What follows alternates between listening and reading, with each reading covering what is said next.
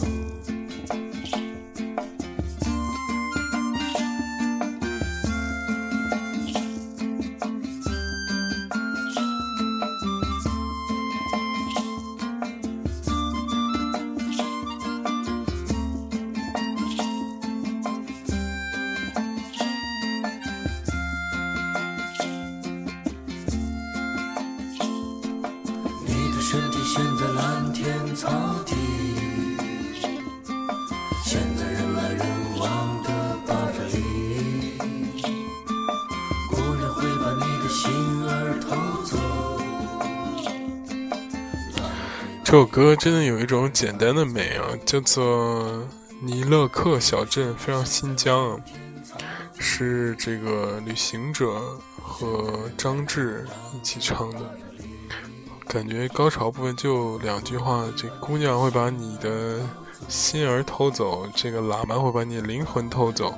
因为现在这个美丽的景色里什么的，是吧？很新疆的感觉啊，是不是？好的，在这个寂寞雨夜，我们听完歌儿开始谈情说爱，是不是聊电影？哇塞，太精彩了！最近其实看了蛮多片子，感觉无论是大导演，还是老片子，还是一些片子，我感觉没有辜负时间吧。真的，这些片子真的都非常好看。我真是最近。看烂片看的比较少，从哪些开始呢？我从时间顺序吧，从昨天看了一个片儿开始。我昨天看了一个，吃饭的时候看了一个很老的老片儿，真的是老到可以回忆青春了，是吧？这片儿是冯小刚拍大大腕儿大腕儿。是吧？哇塞，这个片子当年可能大家觉得有点无厘头，有点瞎搞，有点看不懂。但是你现在再拿回来再看，真的是特别好。因为这是一个老片子，所以就不过多介绍了。我感觉在里边看了两个非常优秀演员的这个精彩演出，就是英达和葛优。当年葛大爷还比较瘦，还能蓄着小胡子讲笑话，还是什么乱七八糟一些这些东西吧，都非常自然而不做作。然后不是那种王朔写台词的那种，让他故意演绎出来的那种比较矫情式的那种幽默，反倒是一种很生硬，不是说很生硬吧，就是很干脆的这种感觉，我感觉特别好，真的特别好。而整个电影就是一个荒诞和无厘头的这个剧的这个。呃，汇总各种讽刺当时的那个现实啊什么的，真的特别特别特别好。我推荐大家，你有机会可以重看一下这个片子，真的，呃，融合了很多事情在里面，包括这个故事吧。其实冯小刚拍拍片子还挺有特点，就是无论这次老炮儿还是这么多年之前的这个大腕儿，他其实。我我我也随性说啊，我我想说的是，他其实还是挺能怎么说，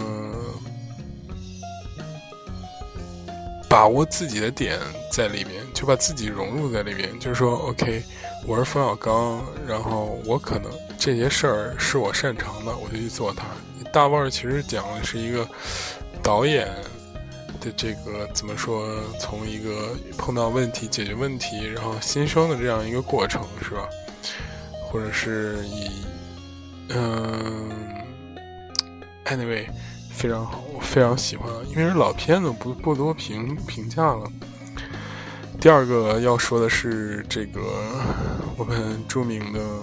只要是看看看看喜欢看电影人特别喜欢的这个昆汀塔伦蒂诺的昆汀的新片《八恶人》。OK，这个片子我看了。我个人如果说昆汀，如果是昆汀、诺兰、大卫芬奇这个呃伍迪·艾伦在一起评判的话，我比较喜欢的第一肯定是诺兰。因为前几天也又看了一遍这蝙蝠侠，我的妈呀，真是好，就说不出来的那种黑暗、让你窒息的那种感觉，以及就是那种很有意思的表演。诺兰肯定排在第一，大芬奇呢，我排在第二。我特别喜欢《钢 Girl》消失的爱人，包括纸牌屋的一些桥段。包括是吧，都特别喜欢。第三，我比较喜欢这个伍迪·艾伦。大家都知道我喜欢伍迪·艾伦，但是昆汀和诺兰因为比较庸庸俗，所以我我选伍迪·艾伦这个更庸俗了，是吧？OK，最后我个人比较，呃，我我。特别想喜欢昆汀，因为昆汀真是太有名了。无论低俗小说，无论杀死比尔，无论这些那些，感觉都特别有缘。但是每次看吧，怎么说呢？就像当年第一次看《老无所依》的时候一样。这，呃，你的点是什么呢？你的。那什么是什么呢？就是想表达什么呢？他好像是一个哲学家，就是，但是又不想把这东西都表达很清楚，不表达清楚吧，就是你看那个影评呢，又觉得好像又表达了很多。高晓松也说嘛，就说这个要想看懂低俗小说的话，你起码要先看二十部，就是或者是以及。呃，二十部这个美国非常经典电影，你才能看懂，而且是二十部好像跟他很有直接联系的这个美国电影。然后你还要了解大量的美国历史、美国怎么说的那个什么，你才能看懂这低俗小说。嗯，这次这个八恶人吧，我感觉也是非常的，怎么说？因为昆汀他特别喜欢这个台词特别多，这种就是狂说，就是用台词在演引引导这个这个这个怎么说剧情往里走，就是人物和人物之间的台词，包括上一次江哥也有很多台词，其实。这次八恶人他描述的这个场景呢，就是有点像很经典的一个美国大片的一个模式，就是一群人在一个地方，不同的不同类型的人被困到同一个地方，然后面对同样一个问题的不同的答案吧，差不多就这个意思。这几个。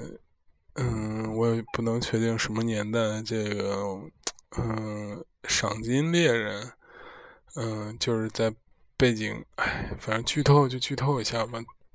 这剧这这故事挺长的，大家，反正我中间几几度觉得略显无聊了点，我就怎么说，还是硬撑着看完了。嗯，最后结局还是不错的。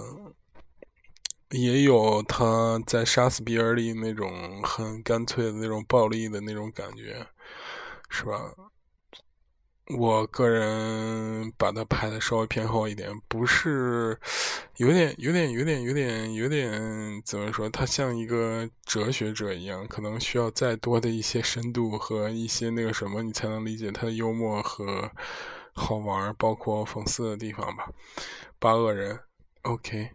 第三个要说的是我们的我最最喜欢的这个伍迪·艾伦大叔，这人拍了七十多部电影，据说据说啊，拍七十七七十多部还是几十部电影，这是难想象，一个人怎么可能活还真没活多大呢？伍迪·艾伦已经拍这么多电影了，他的新片叫《无理之人》（Irresistible Man）。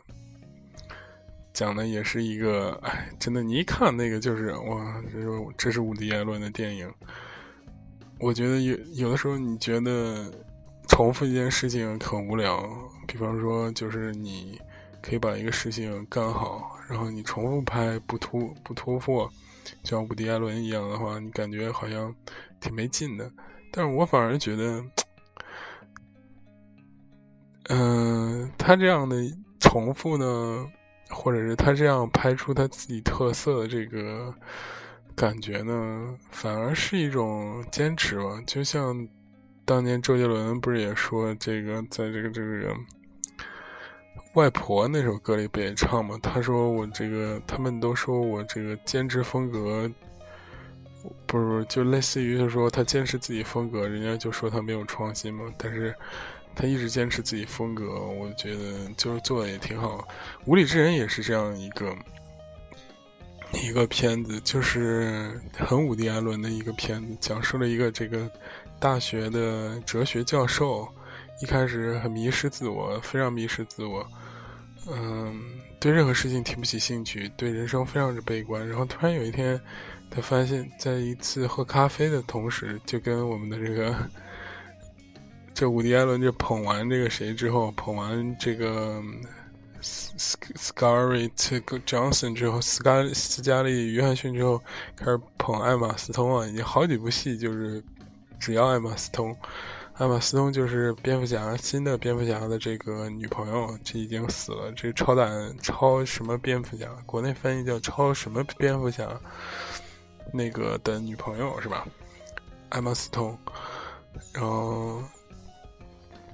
呃，就是这个哲学记，我拉回到剧情里，剧情基本上讲的就是这个哲学教授，然后很悲观、很厌世，然后这个怎么说，艾玛斯通呢就扮演他学生，就是想拯救这个教授。嗯，他俩有一次喝咖啡的时候呢，听到这个隔壁桌的这个这个人呢。呃，喝咖啡的人呢，在抱怨一个困扰，好像是什么小，这法一个法官怎么怎么怎么，好像类似于法官啊，对离婚案，离婚案这个法官判的可能不是太公平，这这这几个人又说：“我操，要能把这法官给杀了就好了。”这些教授突然来劲了，突然发现这人生有了意义。什么的意义呢？他就是说，他可以拯救一个人，就通过杀这个法官。然后最后他真的把这个法官给杀了。最后反正一系列的这个故事吧，在这里边就是一开始还是就是那种 伍迪·艾伦式那种上来先给哔哔一大堆这种各种哔哔，说。这那那这什么哲学呀、理论啊、人生啊，然后你就感觉一个哲学教授天不是喝酒就是参加学生派对，就要不然就跟学生啪啪啪、老师啪啪啪，然后再说一些我很悲观啊，我这那那这，我操！我每次看到这种情景的时候，我就觉得真的是就那样，真的伍迪·艾伦。小小矮个的一小美国老头儿，戴一黑框眼镜，在我面前的，叨逼叨叨逼叨叨逼叨，特别温暖，真的特别特别特别温暖。OK，这个片子我很喜欢，因为符合这种我们这个 文青的这个这个怎么说呢特点吧，非常喜欢。无理之人虽然是重复，虽然是那个什么，但是它有很强的伍迪·艾伦烙印，我很喜欢。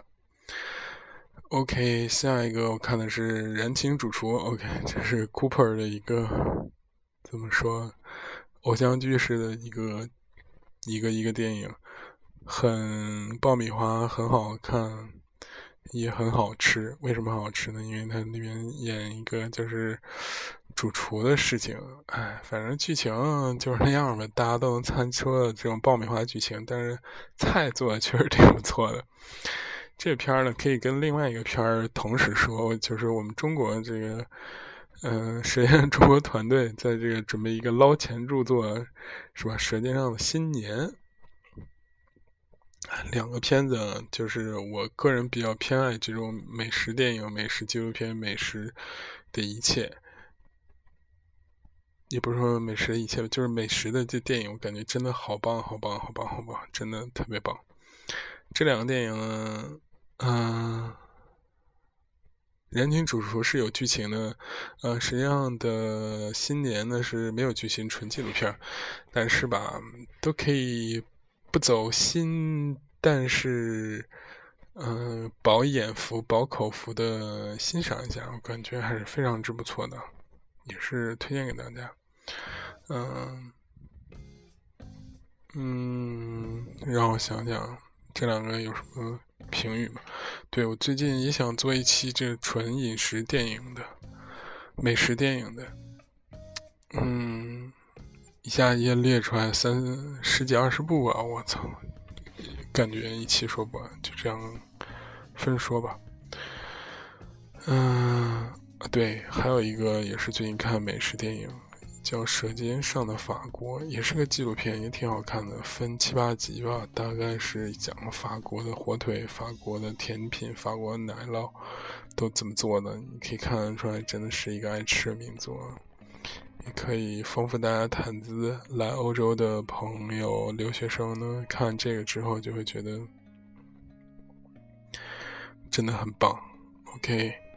这是《燃情主厨》和《舌尖上的新年》，这个剩下呢还有几个片子，可能就会快速说一下。我们今天主角，我操，感觉在三十分钟之前登场不了了。OK，丹麦女孩儿，嗯，哎，这个变性人的话题，小雀斑演的，我个人觉得。嗯，就像那个谁说的呀？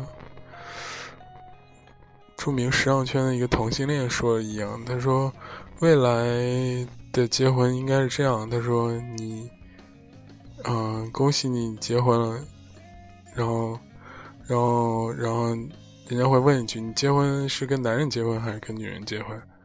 然后，然后他会说：OK，我跟女人结婚。OK，我跟男人结婚，对不对？他想表达一个什么意思？就是说同性恋在未来是一个很普通的事情。嗯，，anyway 吧，我觉得丹麦女孩其实想表达这个变性人在未来可能也就的的的的心路历程吧。但是我我挺反感那些就是伪文青拿这个当一个炒作话题，说什么哇塞，因为最近有两个片儿很火嘛，卡罗尔和这个丹麦女孩，就是很多伪文青就说什么哇塞，看了。非常感动啊，非常激动啊，什么乱七八糟，有什么更激动的？真的，我觉得这都是挺自然的，挺那什么的。片子拍的确实好，但是你要以这个说一个那什么的话，我觉得有点装，有点作，真的。呃，值得一提的是，我做了一个，我和一个去这个。之前主播家玩，然后我们俩做一个 cheese cake，发现 cheese cake 真他妈好做，真的。一些女生假装自己很心灵手巧的样子，是不是？哎，真的没想到这么好做。然后做的时候，我们当时恶搞一下，吧那 cheese cake 点了很多那果酱点，就很像小雀斑嘛。所以我给那 cheese cake cheese cake 也取的是丹麦女孩名字。嗯，下一个《山河故人》，哇塞，贾老师、贾科长的这个新作，这点给大家爆个料，我们有一个听众、听友是吧？是著名艺术家的这个门徒是吧？有一天碰到贾樟柯，然后在这个贾樟柯跟贾樟柯拍了一个这个这个合照，非常有意思。然后哪里有意思呢？就是贾樟柯还没有他高。我问他他多高，他说他一米六五。贾科长他妈连一米六五都不到，我当时就惊了，因为我突然想到一个非常恶搞的画面，就是大家记不记得？记不记得？韩寒同学拍了一个片子叫做《后会无期》，是不是？然后呢，有一有很多场贾指导的戏，那贾指导在当时的这个戏里看出来，就看出来这个人呢，呃。并不是很矮，也就是说跟戏里的人都差不多高，所以我特别记得那场戏有王珞丹，有白客，有这个冯绍峰，有陈，哎呀，我总记得大人哥叫陈什么来着？陈柏霖对，陈柏霖有孔连顺，对不对？他们站站在一起，除了孔连顺和冯绍峰比较高之外，其他人都差不多高，所以。哇塞，这演艺圈身高是个谜啊！难道他们都一米六五左右吗？我靠，太我也是惊了。山湖人、山河故人和据专业影评人都说这是一个不怎么样的片子，就是贾樟柯走向市场，因为他是在中国一定要上映的这个片子，所以。怎么说比较市场吧，但是我个人觉得还挺喜欢的，特别是在最后那一点，这个赵，蒋国他老婆叫赵什么来着？赵，忘，跳起那个年轻时岁月那个舞蹈的时候，你就觉得真的特别棒。但是我更加推荐，如果大家有机会可以看一看贾樟柯拍的《天注定》，或者是。站台小舞那种，你知道这个导演真正的功力在哪儿吧？OK，哇，还有两个，我们终于可以，哎，还有三个电影，我们终于可以马上就进入今天的主单元了。那要不然，嗯，这主菜要不然分个上下期，感觉好累啊，真的。嗯，下一个电影是《局内人》，我觉得挺不错的，大家可以，嗯，大家可以看一下，《局内人》是一个韩国电影啊！我操，看了这个《局内人》之后，我发现韩国电影真的是人才他妈的挺挺挺挺挺挺少的，因为《局内人》的，如果大家经常看电影，韩国电影的话。基本上这个配置，那些老戏骨、老演员用的全是老千一的演员。嗯，我虽然叫不上名字吧，虽然这男一号是我妈的偶像李秉宪，是吧？我操，确实李秉宪哦，这个我叫这大叔，真的是一把年纪还能混动。值得一提的是啊，这个电影，嗯，非常有意思，反映了韩国的那个政治的腐败的一面。但是在韩国，积极的可以上映，而且票房一直非常好，冠军。中间有大量的裸露性的场场面吧，就是几个官员。男的全裸，一个旁边有两三个女的为他们服务，这种场面都有。这种情况在韩国依然可以上映，但是我国却把《太子妃升职记》给下架了，真的也挺有意思。可见就是我不我不抨击国家政策，毕竟我国人口是韩国的不知道多少倍，是吧？韩国可能一个非常小矛盾。在我国可能就会被放乘以非常大一个基数，这个放大是吧？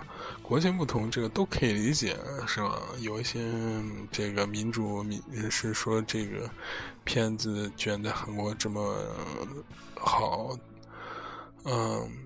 证明韩国这多么民主、多么开放什么的，然后我们国家太子妃都下架，怎么说？这证明我们国家怎么着怎么着？我觉得这也不对。反正《局内人》这个片子非常好，讲这个政治腐败和那个什么权钱交易啊，而且是由大帅哥李炳宪演的。剧情吧，韩国人比较喜欢拖，但是基本上你也能猜到这剧情没什么太出人意料的地方。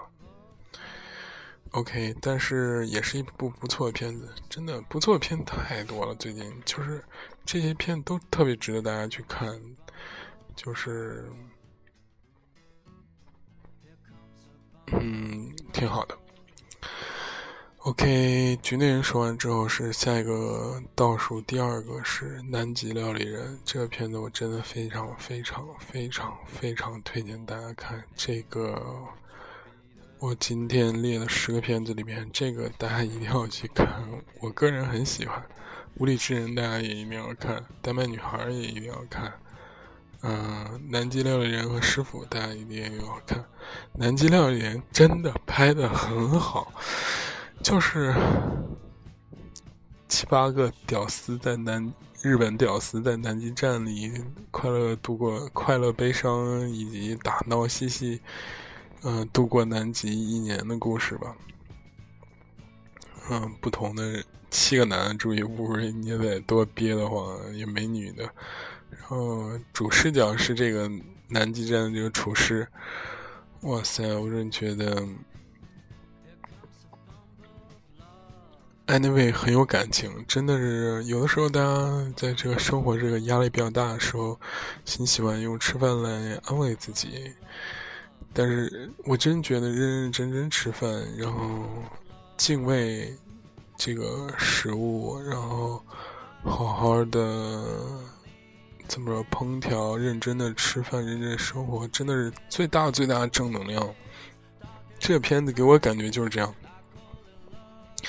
说一个细节，说那个最后他那个副站长哈吃不上拉面，不是不是那站里的拉面都吃完了。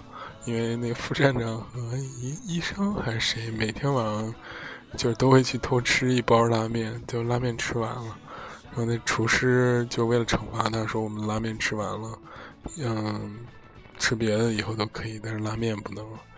然后那站长一逼马上就抑郁了，我靠，不说话了，导致一系列事情发生，很有意思。最后那个他做真正做出来拉面。然后让这站长还是副站长吃了之后，就有一种热泪盈眶的感觉。哎，那位拍的特别好，我很喜欢这个电影。就是你看出来那个画风已经是稍微有点古了，画面画质吧也不是像现在那个电影那么高清什么的，但是情感表达很足很够。嗯，讲述这个厨师为什么要去南极，嗯，然后每天认认真真做吃的，然后一群人在苦中作乐，明明是很冷、很无聊的情况下，他们用各种方法来安慰自己，嗯，什么过啥啥啥，就会有一个什么什么仪式，平时给你做什么什么什么，可以吃东西有什么什么什么，哇塞，反正就感觉挺有意思的。特别推荐给大家。OK，这是倒数第二个电影，最后一个电影我们要说的是，不是最后一个电影，就是我的这个最近观影的最后一个电影了，就是倒数第二，也不是最啊纠结了。Anyway，嗯，除了那个最后的大 boss 之外，这个我认为最厉害的这个就是最近看这个电影叫《师傅》啊，《师傅》。我觉得非常之好，拍的不错。我看了两三遍，第二遍跳着，我真的好困。嗯，我今天先录个上吧，明天录下。接着说师傅，师傅这电影我觉得他好，好在除了蒋雯丽的所有人，坏坏就在这个女主角选太。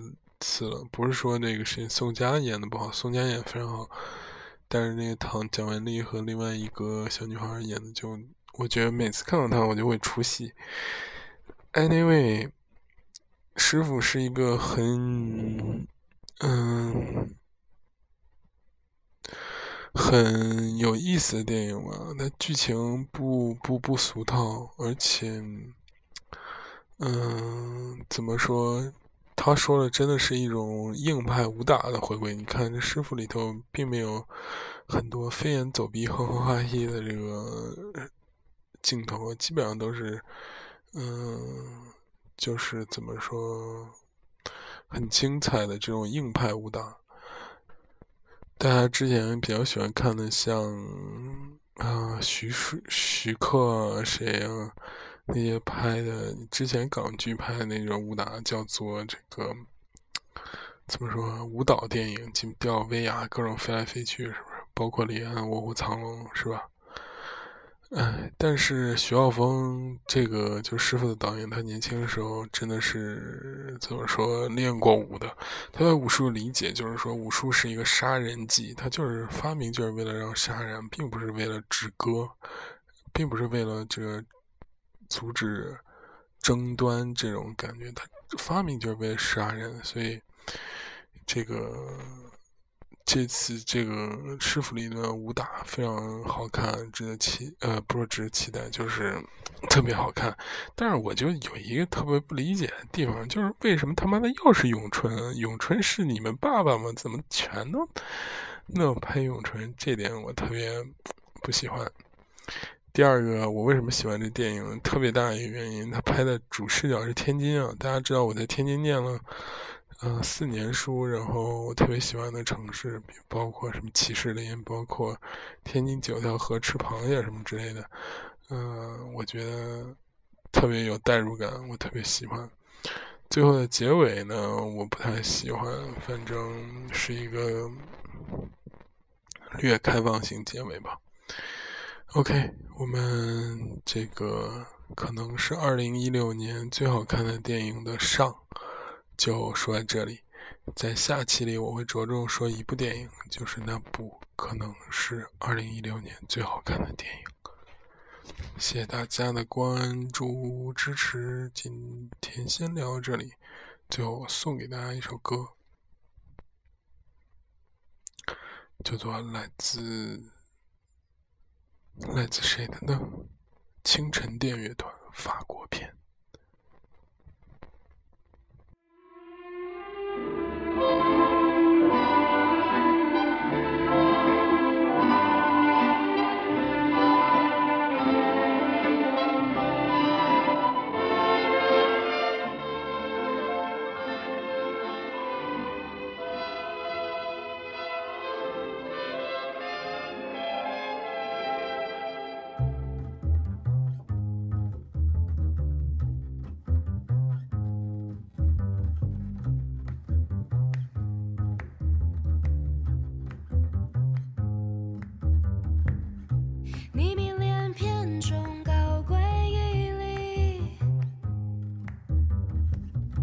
你迷恋片中讽刺。